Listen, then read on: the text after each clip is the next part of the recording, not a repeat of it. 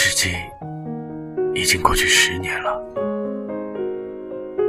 我们并不想神话什么数字，我们要说的是，时间里包含着一些东西。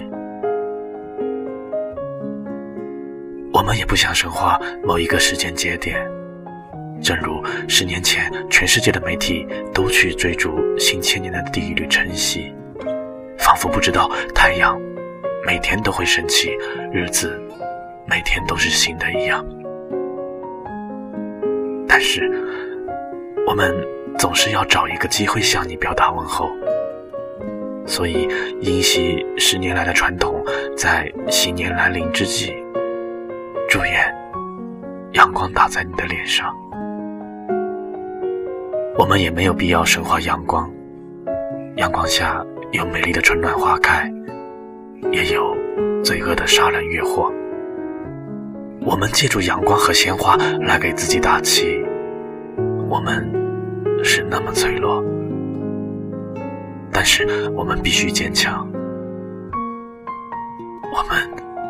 也不要神话坚强，英雄固然令人敬仰，但是芸芸众生大多是普通人。物价降了，我们就高兴；工作丢了，我们就犯愁；遇到坏人，我们会害怕；警察来了，又怕他不守法。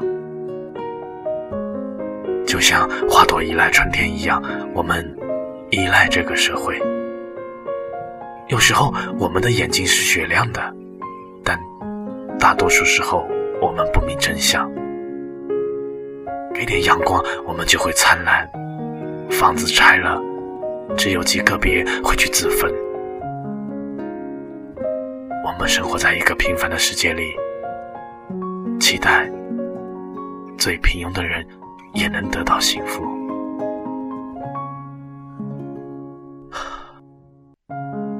我们还是来说说十年吧。十年时间足可以诞生一代人，他们被称为零零后，会被贴上一些标签。不要神化这些标签，他们和父辈一样，会生老病死，一样面对社会的善和美丑，一样需要勇气和担当，也一样会徘徊于软弱和坚强。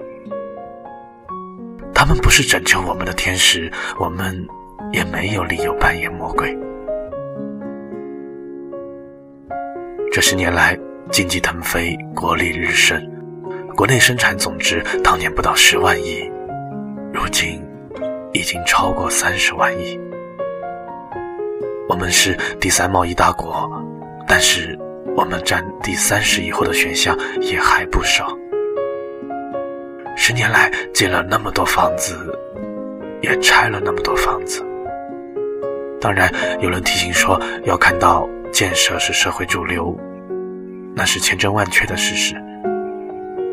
但是，每一条支流都不能抛弃，每一个个体更值得关注，每一个人的快乐都不可替代，每一个人的痛苦。都渴望理解。十年前，我们正在争取加入世贸组织，还不知道可以举办奥运会和世博会。如今，我们已经在七八会上一言九鼎，在哥本哈根出演主角，在东亚地盘上一枝独秀。但是，不要神话大国崛起。我们小时候就听说周总理在国际舞台上叱咤风云。按照过去的思路，崛起意味着担当。我们能否引领人类文明？想想未来的变化，民族、国家一定会有新的发展。我们总会明白一些基本的道理。大舅二舅都是他舅，大国小国都是我的国。十年前，互联网的泡沫还没有吹起，一些今日忙碌奔波的大人物还闲得发慌，整天往模样单薄的 BBS 上灌水。今天我们已经可以用手机上网，博客遍地开花，推特一往无前，网络购物前景无量，网民反腐也所向披靡。但是不要神话互联网，没有网络的时代仍然建立了新中国。世界上的民主与自由大都要比网络出生更早。网络是我们生活不可分割的一部分。它可以是黄色的，也可以是红色的，还可以是绿色的，也可以是多姿多彩的。想要什么样的生活，取决于我们自己。十年来，我们经历了太多的灾难，从 SARS 到汶川地震，从松花江水污染到三鹿奶粉掺毒。从拉萨和乌鲁木齐的暴力事件到全国各地的狂难，一次又一次的，总有一种力量让我们泪流满面。不要神化灾难，他们就是灾难。有人说，真高兴我们总算挺过来了，但是不要忘记那些没有挺过来的人，还有那些正在挺着，甚至……永远只能挺着的人，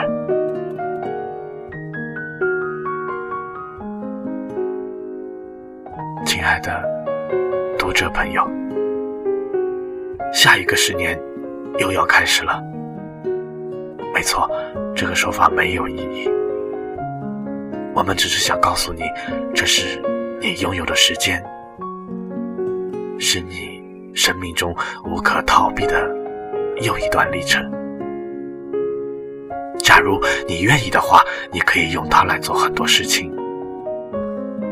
你可以找到你想要的生活。